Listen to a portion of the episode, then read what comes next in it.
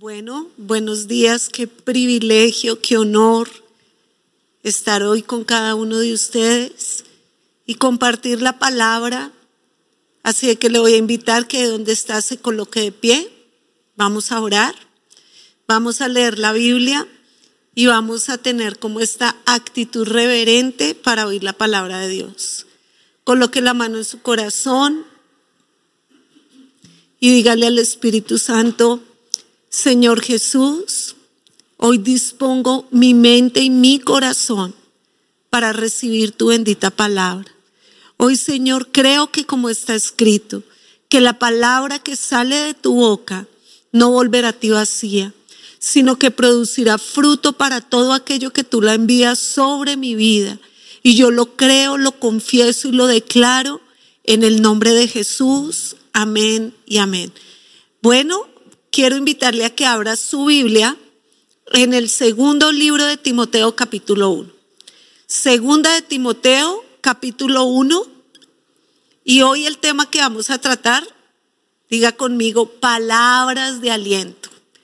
¿Cuánto se necesita oír una voz de apoyo, una voz de aliento, una voz de consuelo, una voz de dirección? Porque en medio de tiempos difíciles, de en medio de tiempos de pandemia, cuando pensábamos el año pasado que no, que no iba a volver a pasar esto, perdón, discúlpeme, eh, que no iba a volver a pasar esto de que no pudiéramos reunirnos, cómo llorábamos y disfrutábamos la primera reunión que tuvimos, que esas cuarentenas tan exigentes no iban a volver a pasar, pero vemos que la de ahora está fuerte fuerte, fuerte. Vemos que eh, la ola de desolación sigue levantándose, que la mortandad sigue golpeando. Y hoy, de verdad, quiero decirle a todos los que nos han escrito, que piden siempre una oración por aquellos que están sufriendo enfermedad, COVID, angustia. Hemos estado orando por ustedes. Siempre respondemos a esos pedidos de oración. Quiero que usted entienda que la iglesia está solidarizada y comprometida en oración con todos aquellos que lo requieren. Amén. Si ya tiene la palabra, vamos a leer, dice apóstol Pablo, de Jesucristo por la voluntad de Dios según la promesa de la vida, que es en Cristo Jesús a Timoteo. Amado Hijo, gracia misericordia y, paz de Dios Padre y de Jesucristo nuestro Señor. Vamos a ir leyendo y vamos a ir como explicando para no leer porque vamos a leer todo el capítulo y vamos a hacer referencia a otros textos de la Biblia. Lo primero es que el apóstol Pablo hace una presentación de sí mismo de una manera muy especial. Él dice, Pablo, apóstol de Jesucristo, por la voluntad de Dios, según la promesa de la vida que es en Cristo Jesús. Esto está hablando según la promesa de la vida eterna, según la promesa que el Señor le hizo. Y le dirige una carta a su amado hijo discípulo llamado Timoteo. Pablo habla de su llamamiento, de, la manera como Dios lo llamó a él. Y él dice, yo no tengo un llamamiento que yo haya ganado por mis méritos, por mi fuerza, por mi poder, sino que soy lo que soy por la voluntad de Dios. Soy lo que soy por lo que Cristo ha hecho en mí. Y quiero decirle, no hay nada más alentador que saber que los planes que Dios tiene para nosotros siempre son mayores que los que nosotros tenemos para nosotros mismos. Él comienza una carta en tiempos muy difíciles para él. Estas palabras de aliento no salieron de la boca del apóstol cuando todo estaba perfecto, no salieron de la boca del apóstol cuando todo les iba súper bien. Él estaba preso, pronto a morir. Él sentía el tiempo de su partida acercarse de manera rigurosa. Eh, tal vez vio a otros que estaban con él ya morir. Y yo quiero decirle, en tiempos como estos, en tiempos donde hemos sufrido pérdidas, donde hemos sufrido enfermedad, donde el enemigo ha azotado eh, con dardos de fuego demasiado fuertes para muchas vidas.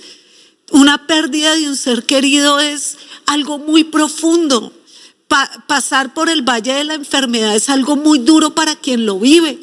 Y sobre todo este, esta pandemia, este COVID tiene algo y es que va acompañado de un espíritu de depresión, de culpabilidad, de profunda soledad, de profunda tristeza. he visto mucha gente batallar en este tiempo con mucha depresión.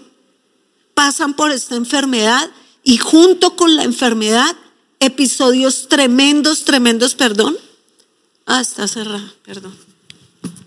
Episodios, disculpen, muy fuertes. Salud de tristeza y depresión. En tiempos duros y difíciles, mire lo que hizo el apóstol.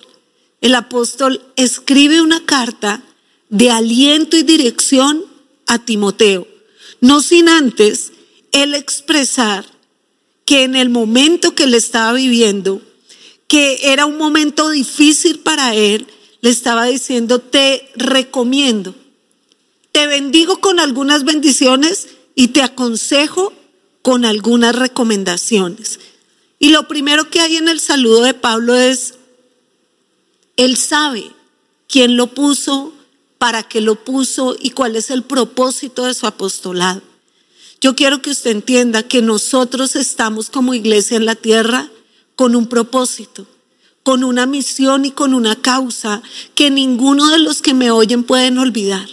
Y ni siquiera tú que nos visitas por primera vez y que es tu primera vez conectado, hoy el Señor es el que te atrae a Él con lazos de amor y te dice, porque esta causa también será tu causa para vivir. Para el, el apóstol Pablo, ser un discípulo de Jesucristo era un honor. No hay honor más grande para vivir en esta tierra que nos haga sentir tan honrados, tan privilegiados que ser llamados hijos de Dios que ser llamados eh, herederos y coherederos juntamente con Cristo y que el Señor en su infinito amor y profunda misericordia le haya placido darnos a nosotros eh, eh, la misión y la gran comisión de compartir con otros la belleza del Evangelio. Lo segundo es que él entendió que el apostolado es una gran responsabilidad tenemos una responsabilidad de que alguien más sepa que mientras estemos en esta tierra hay consuelo, hay propósito, hay aliento. Que lo que en esta tierra llaman maravilloso, seguramente en nuestra vida eterna no vale nada. Pero la misión que tenemos es acercar todos a la vida eterna. Y además sabía que era un privilegio el privilegio de poder ser tu luz para los que están a tu alrededor. El privilegio que tuvo alguien que te llamó y te invitó el día de hoy para que hoy te acerques a Jesucristo, a la cruz del Calvario y puedas participar de aquella vida que hablaba Pablo, eh, perdón, Pablo, según la vida que es en Cristo Jesús. Saben, cuando estamos enfrentados a tanta mortandad, a la enfermedad, lo primero que nos preguntamos es, la muerte es muy dura. Y la muerte es muy dura cuando no hay esperanza de vida. Usted necesita las tres bendiciones que Pablo le daba a Timoteo para empezar esta semana, para empezar una nueva vida, para asirse de las promesas poderosas que están escritas en el libro de la vida llamado Biblia. Y dice, ¿por qué le escribe de esta manera tan linda a Timoteo? Porque muchos autores dicen que Timoteo era como el discípulo más especial que tenía el apóstol Pablo. Y lo dicen porque es al único que Pablo le escribe dos cartas personales. Y dos cartas con instrucciones tan hermosas. Y entiéndalo, cuando alguien está a punto de partir, las palabras que tiene para decir son muy importantes. Son palabras que quiere que trasciendan, que quiere que lleguen a lo profundo del corazón. Y yo espero que estas palabras le lleguen a lo profundo de su corazón. En tiempos duros, en tiempos difíciles, hay esperanza en Cristo Jesús.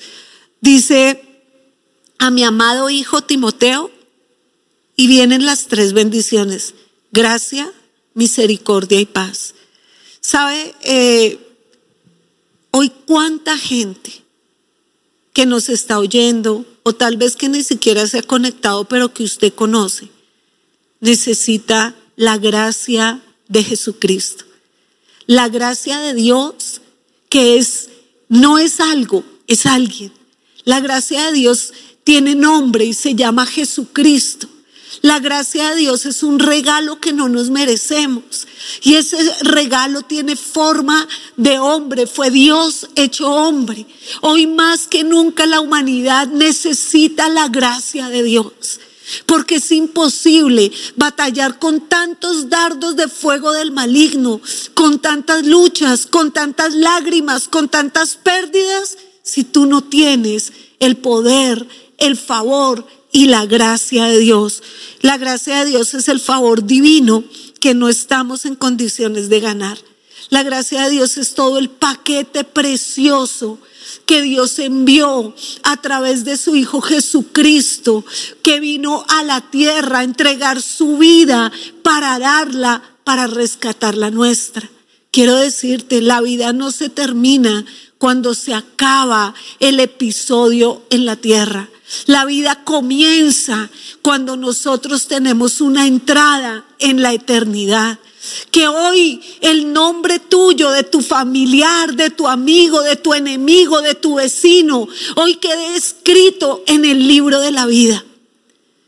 Hoy extiendo mis condolencias a una pastora que amo, que admiro, a la pastora Rosemary Rizo, que el día de ayer perdió a su esposo, a sus hijas, pero las pérdidas en Cristo siempre son ganancias que este tiempo duro de dolor, la gracia del Señor a ella y a todos los que sufren y a todos los que han perdido seres queridos y a todos los que se debaten entre la vida y la muerte, a todos que están con coronavirus en su casa y tal vez están llevándola un día a la vez, un día a la vez. Hoy yo pido que la gracia de Dios en la persona del Señor Jesucristo llegue a tu vida inunde tu corazón de amor, inunde tu corazón de fuerza, de esperanza y abra los ojos de tu entendimiento y puedas ver que la vida no termina aquí, que comienza delante de nuestro Señor.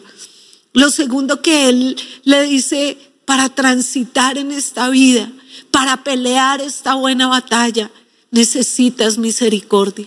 Y sabes, si nosotros hoy estamos aquí es por la pura misericordia. Usted ya sabe, se lo compartimos, que tuvimos COVID, que tuvimos toda la familia COVID. Y la verdad yo me arrodillaba y le decía al Señor, no soy mejor que nadie, no tengo más privilegios de tú, tú no me amas más que a los demás. No tengo eh, una burbuja que es solo para mí y mi familia, no es cierto. Sencillamente soy portadora de la misericordia de Dios de la cual tú también puedes ser portador, de la cual hoy tú tienes acceso a esa misericordia. ¿Sabe? Cada mañana, dice la palabra, cada mañana son nuevas sus misericordias.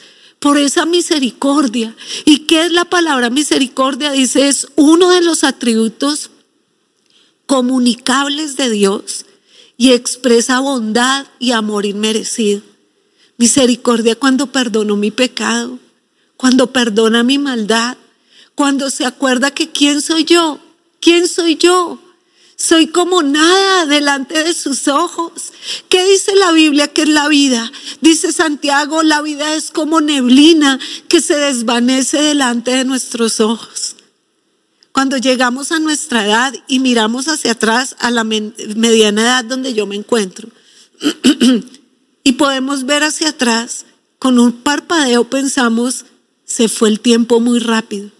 O cuando tienes un bebé en tus brazos y de pronto ya ves a tu hijo caminar y de pronto ya está en la primaria o es un prejuvenil o es un joven y tú con nostalgia dices, se fue el tiempo muy rápido.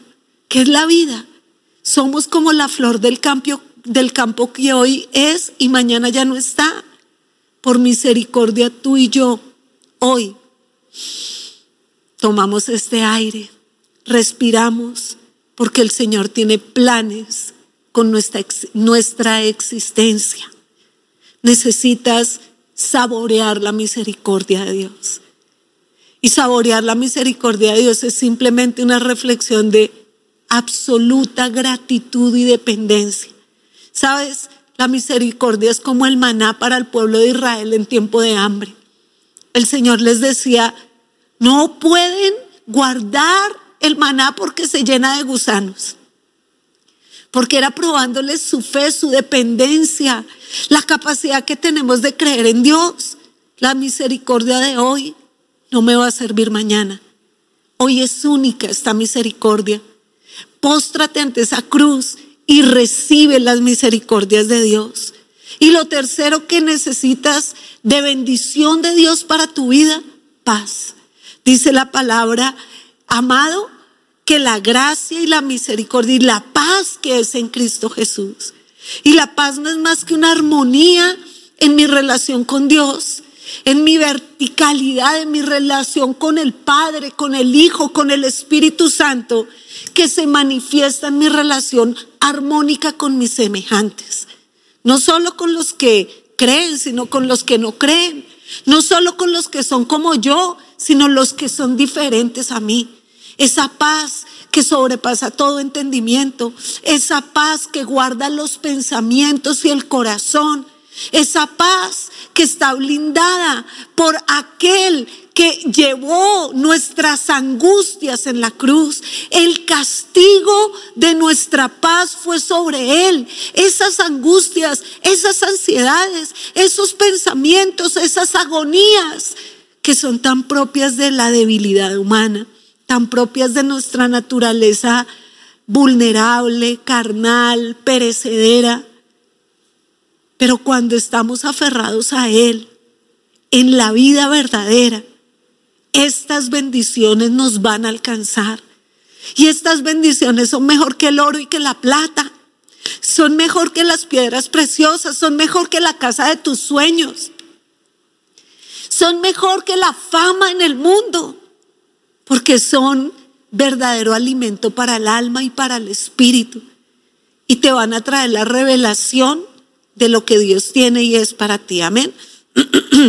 Dice la palabra, doy gracias al Dios, a Dios al cual sirvo, verso 3, desde mis mayores, o sea, desde mis antepasados, con limpia conciencia de que sin cesar me acuerdo de ti en mis oraciones día y noche. Qué tremenda, hermosa descripción de lo que debe ser y es la iglesia. Yo les decía, quiero decirles que como iglesia, Misión Carismática Internacional, estamos comprometidos a orar por sus necesidades. Tal vez yo leo siempre cuando dice ore por la familia tal, estamos todos enfermos. Yo leía antes de pasar aquí a predicar y yo le decía, Señor, hazle saber, tal vez yo no le escribo en el chat, sí, sí, voy a orar, estamos orando, pero lo estamos haciendo. Cuando hay un verdadero eh, discipulador y un verdadero discipulado, Pablo decía, yo te llevo en mis oraciones. Yo te llevo en mis oraciones porque en ti va a haber un legado. Y en estos últimos tiempos nosotros tenemos la responsabilidad de no callar, de predicar, amén. Dice, eh, al acordarme de tus lágrimas para llenarme de gozo. Pablo pensaba en su última vez que había visto a Timoteo, en ese tal vez abrazo que se dieron y esas lágrimas con que Timoteo veía a Pablo y le decía, tal vez nunca te vuelva a ver. Pero hay herencias que son eternas. Y tú tienes que poner en práctica la herencia que nos ha dejado el Señor incorruptible. Y dice Pablo, trayendo a la memoria no fingida que hay en ti, la cual habitó primero en tu abuela Lodia y en tu madre Unice. Y estoy seguro que en ti también. ¿Saben? Nosotros los que amamos a Jesús, nos llamamos sus hijos, tenemos una herencia que cuidar, que mantener. Esta fe que no te ganaste tú, que no compraste tú, que es un don de Dios, una gracia, para que la compartas con el que tiene necesidad. Hoy Dios te está diciendo que no se te olvide que esa fe y ese legado no lo puedes mancillar, no lo puedes menospreciar, no lo puedes pisotear. Cuán fácil es cuando viene la adversidad, cuando vienen las luchas y las dificultades, que nuestra mente se nubla y nos olvidamos de las maravillas de nuestro Dios. Y nos olvidamos de sus promesas y nos olvidamos de su poder. No te olvides de la fe. Por eso vienen algunas recomendaciones. Después de decirle estas son las bendiciones que necesitan, le va a decir, querido amigo, que no se te olvide. Que no se te olvide que debes honrar la fe que es parte de tu herencia.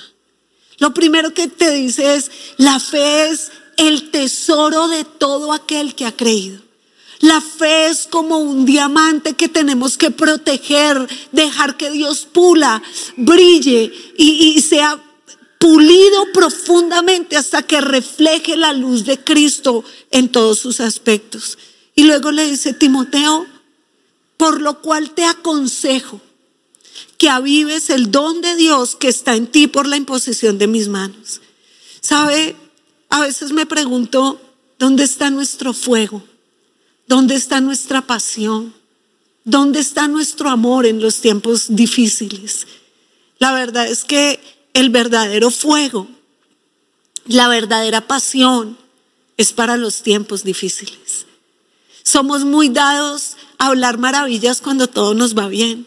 Somos muy dados a adorar, a, pensar que el fuego de Dios es una reunión multitudinaria y todos gritamos y wow, y estuvo increíble. Pues la verdad, el fuego de Dios es para ti. Es individual, es personal.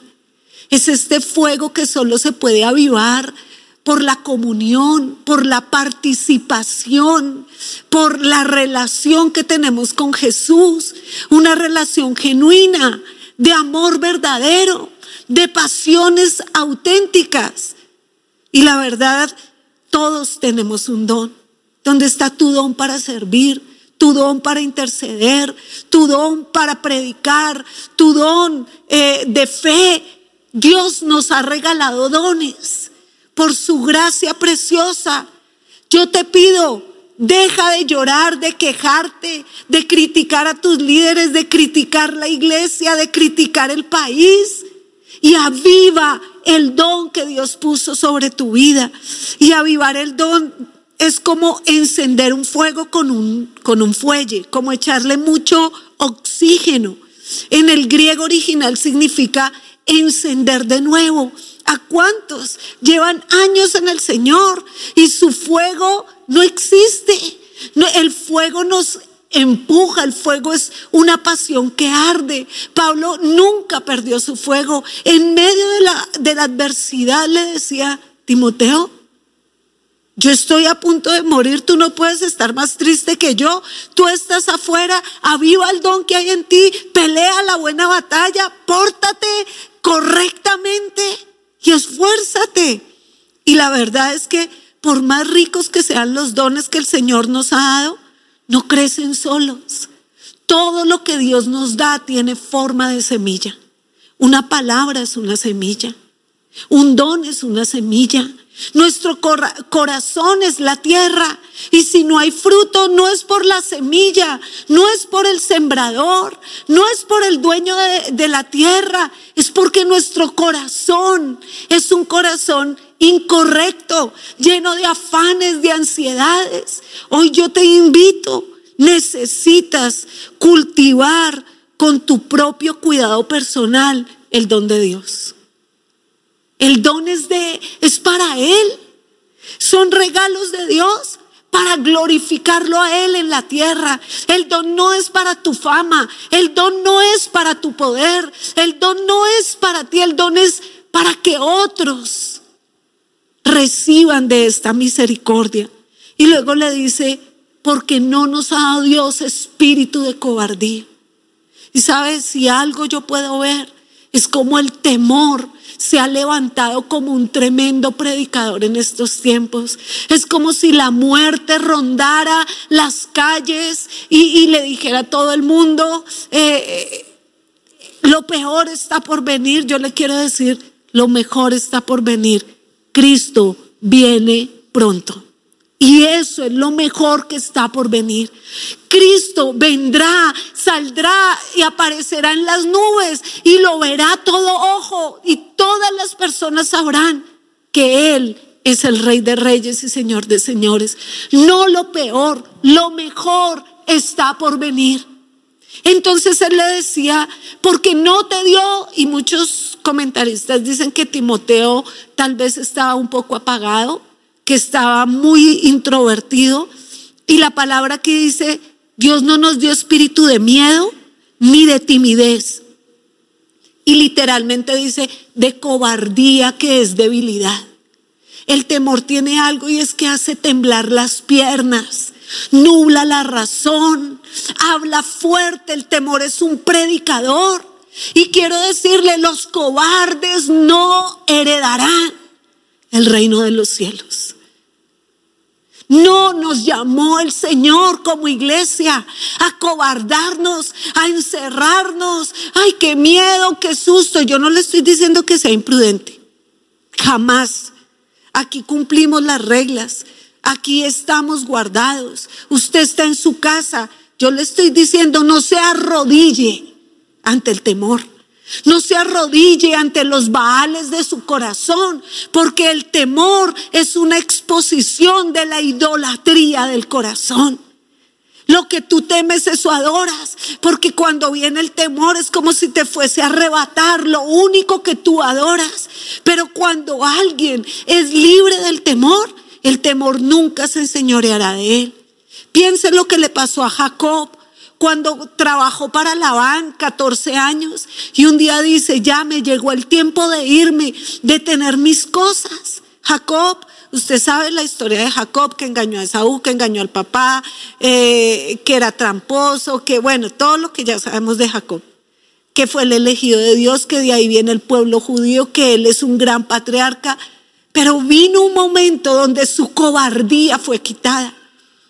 Y él está viviendo con Labán y sale escondido porque su manera de hacer las cosas siempre fueron tan humanas, tan de su carne, de sus ideas, porque él era muy inteligente, muy astuto y dijo, vámonos porque lo que yo temo es que tu papá, que ya no es bien conmigo, ni tus hermanos que son bien conmigo, me va a quitar lo que yo poseo. Y el temor siempre habla así, vas a perder lo que has conquistado, una posición, una relación, eh, un logro personal. Y cuando tú te das cuenta que eso te da miedo, te quiero decir, es un ídolo en tu corazón. Es un Baal en tu corazón. Él tenía eso como un ídolo, lo que él ganó con su fuerza.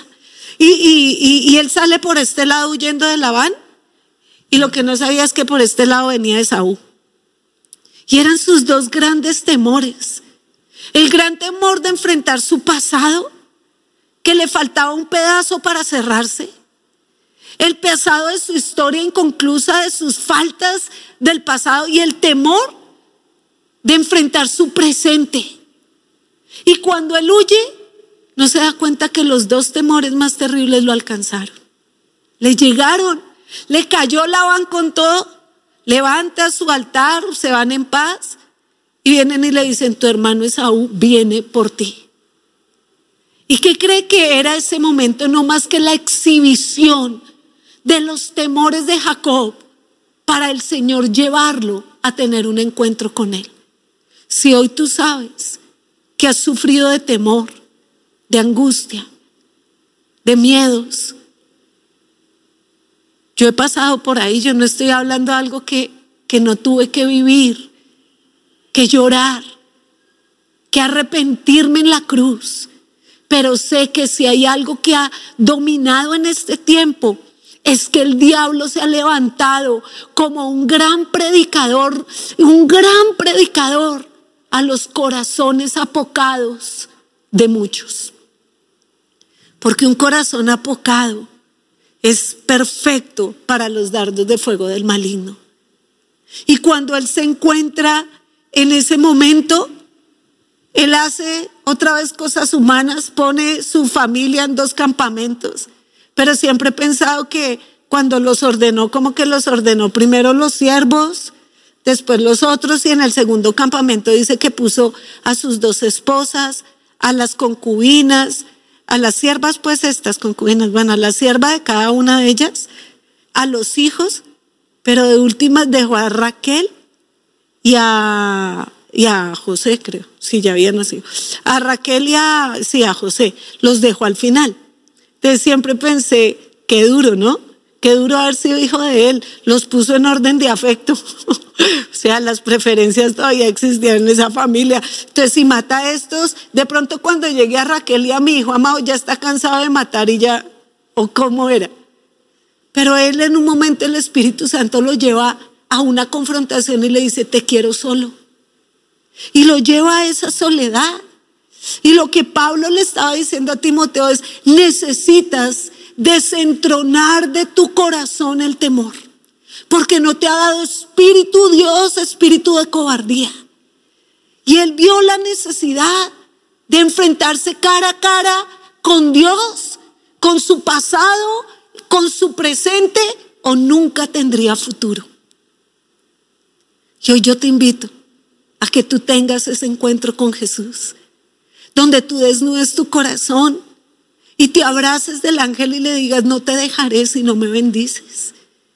Y tuvo su pelea con el ángel del Señor y no lo soltaba. Y dice que fue una noche de oración. Y si tú necesitas tu noche de oración, ora hasta que raye el alba, porque de seguro en ese momento tu naturaleza será mudada en otro hombre.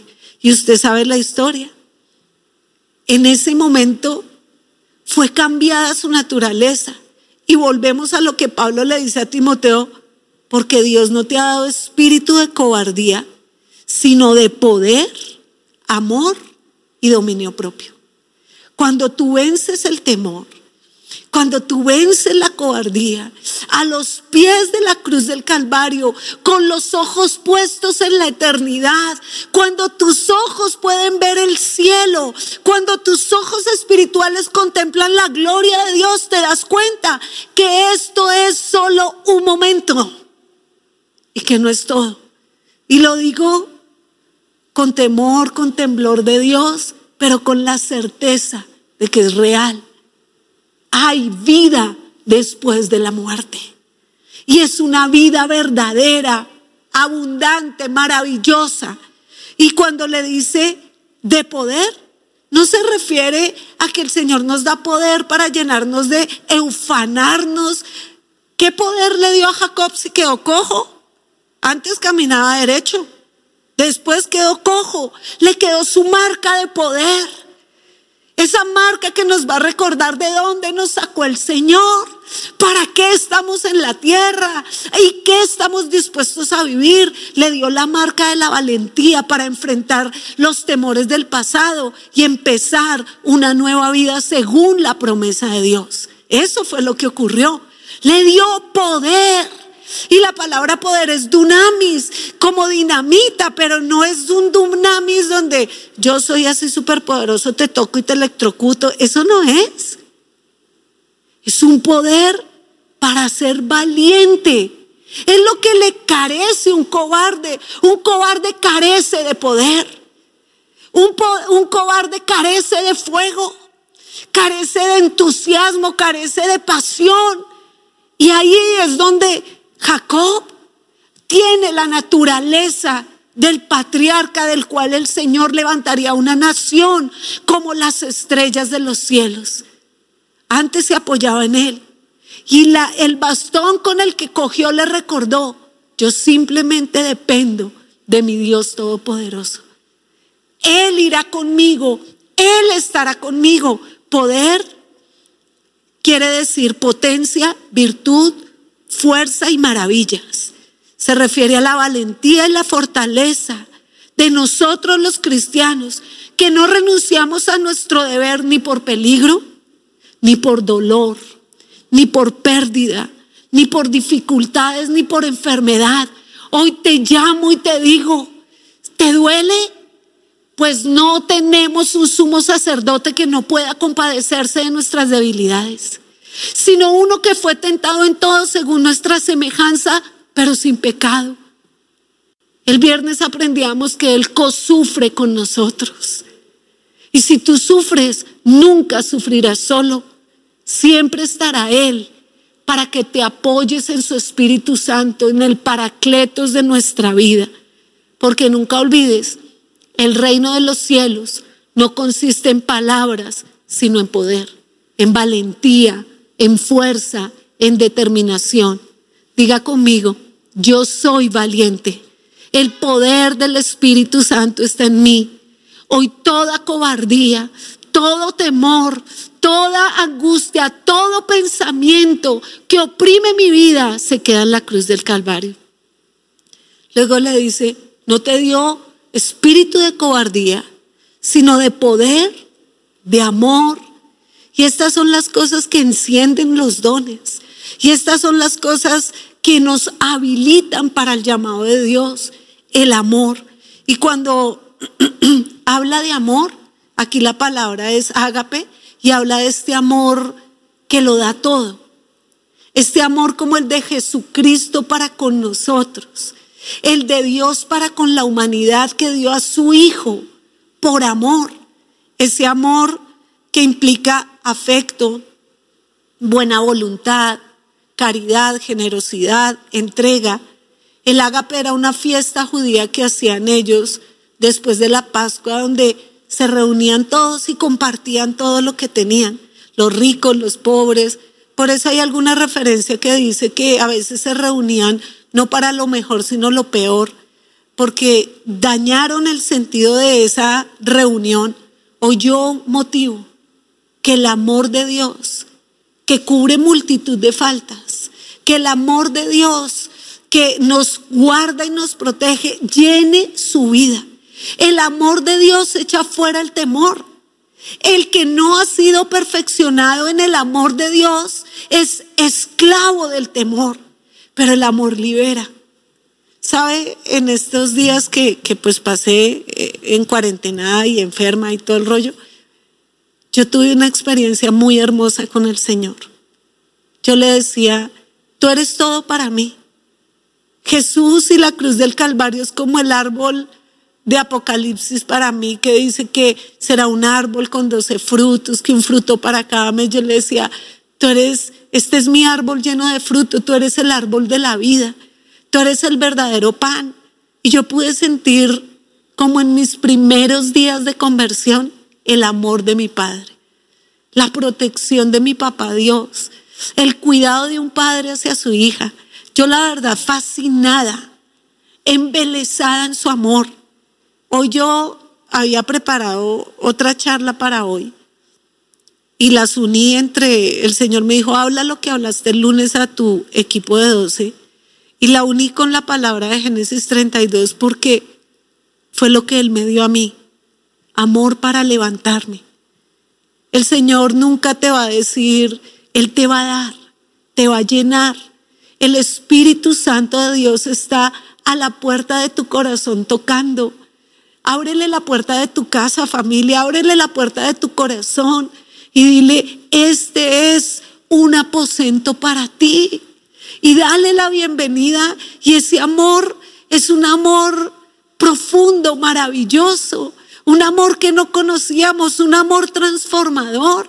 Tú no puedes amar si no tienes a Cristo, porque Él es el amor.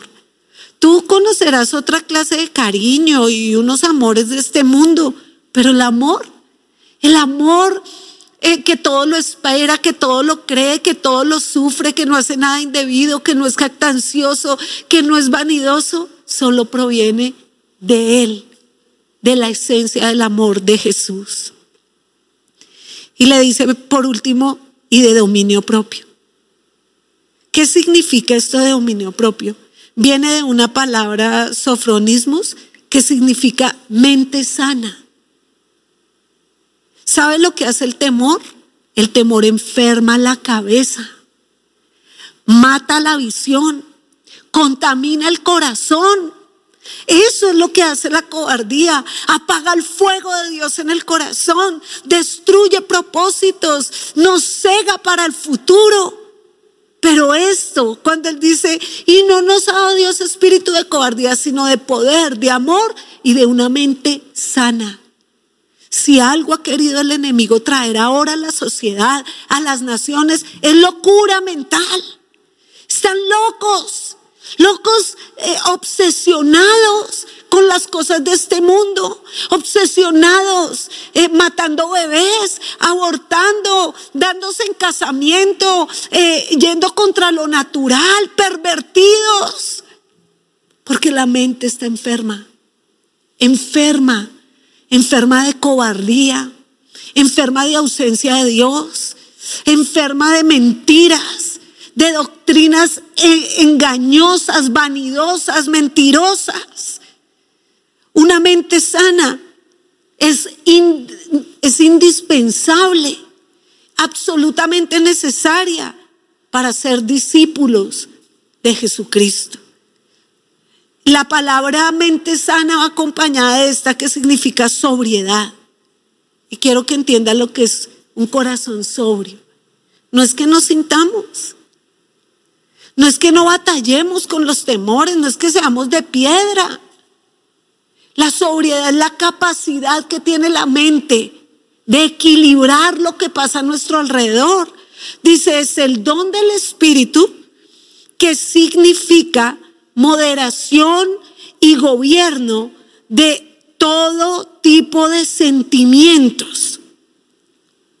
O sea, no va a permitir que todo lo que pasa a su alrededor destruya haga chiquita su fe, acabe con su fuerza espiritual. Pues la verdad, este hombre exterior día a día se va desgastando, pero nuestro hombre interior se renueva día a día.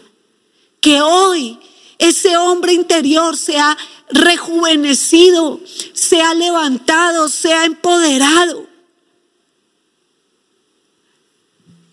Lo opuesto a una mente sobria y sana es una mente débil, enfermiza, que se tambalea en el peligro.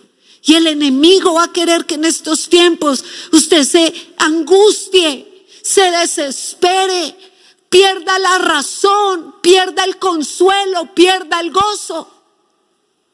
Pero te quiero decir, hay esperanza aunque la tierra sea conmovida, aunque tiemblen los cimientos de la tierra, el reino de los cielos es inconmovible. Nuestro Dios es todopoderoso. Y una a una de los planes de Dios se van a cumplir. Y mientras tú estés vivo en la tierra, te aconsejo que te vistas de poder, de amor, y de dominio propio. Con los ojos puestos en Jesucristo, el autor y consumador de la fe. Con tu esperanza puesta en la vida eterna que viviremos juntamente con Él y con tus fuerzas para dar testimonio del Evangelio, porque Él le dijo, no te avergüences del Evangelio. ¿Saben los tiempos de Pablo? Avergonzarse del Evangelio era común. Porque ¿quién iba a ser seguidor de un hombre que fue crucificado, que fue humillado? ¿Quién iba a, soportar esas luchas? Pero sabe, en pleno siglo XXI, en pleno 2021, en pleno enero, cristianos apocados, avergonzados de su fe, enamorados del mundo, aferrados con uñas y dientes las cosas de este mundo. ¿Sabes? El que pelea por las cosas de este mundo decía el predicador, o sea, Salomón en Eclesiastés, es como aquel que quiere agarrar el viento. Todo esto es nada. Las pasiones, los deseos, los lujos, es nada. Asegúrate de perseguir lo que no perece. Y no te avergüences. Esta es la semana. Le voy a dejar un reto a todos, aún a los que nos visitan por primera vez. Busca a alguien al cual le puedas llevar gracia, misericordia y paz a través de presentarle la vida de Jesucristo. Y mientras tú lo haces, tú vas a ver cómo el don de Dios se aviva en ti, cómo el poder de Dios viene a tu vida, cómo el temor sale volando de tu corazón y cómo Dios te va dando una mente sobria para los tiempos más difíciles. Y te va dando, no hay nada más motivador para un creyente que predicar la palabra. O sea, para mí hoy es tanto honor, tanta honra. Le doy gracias a Dios por la iglesia en la que me colocó, que me permite predicar este mensaje, por mi autoridad que es mi esposo, que me permite predicar este mensaje, que me permite compartirlo con humildad con todos ustedes y decirle, mientras yo predico, mi corazón es avivado. Mientras yo hablo de Jesús, la llama se está encendiendo. Mientras cuento de sus misericordias, saco la mano como si esto fuera un campo y le digo, necesito misericordia para hoy. No puedo vivir sin ti. Eres mi fuerza, eres mi motivación, eres mi medicina. Eres la razón por la cual vale la pena seguir en la tierra. No te avergüences del Evangelio, sino participa. Y cuando dice participa es, hoy participábamos de la cena. Y mientras mi esposo hablaba de cómo Jesús padeció en la cruz, cómo derramó hasta su última gota de sangre, cuando tú y yo comemos el pan, no solo recordamos lo grandioso que fue este espectáculo de la cruz de Cristo para el mundo y para los que creemos, cómo molió su cuerpo, cómo derramó su sangre, sino que el hecho de participar de la cena es, yo participo de las aflicciones del Evangelio, según el poder de Dios, como lo decía Pablo, quien nos salvó con llamamiento santo. ¡Qué hermosura! Porque todo esto no es más que fruto de lo que Jesús hizo en la cruz por nosotros. Si no fuera por Él, no estaríamos aquí. Si no hubiese resucitado al tercer día, vana sería nuestra predicación, vana nuestra esperanza y vana nuestra fe.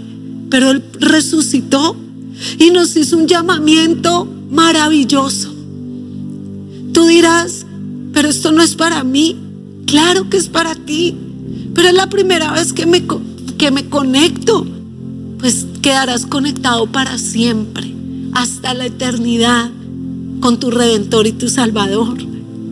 Hoy te llama con llamamiento santo a ser su hijo, a ser partícipe de las aflicciones en este tiempo.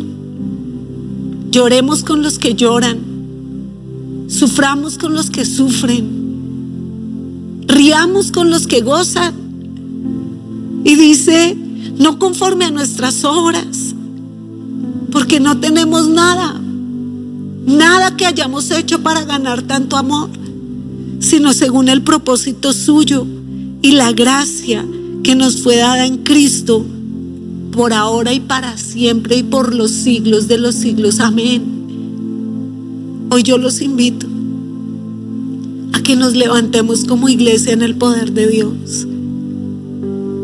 A que todos aquellos que hoy quieren restaurar su relación con Dios, avivar el don de Dios en su corazón, el don de Jesús en su corazón, el don de la salvación, el don de este llamado. Usted ahí donde está se ponga de pie.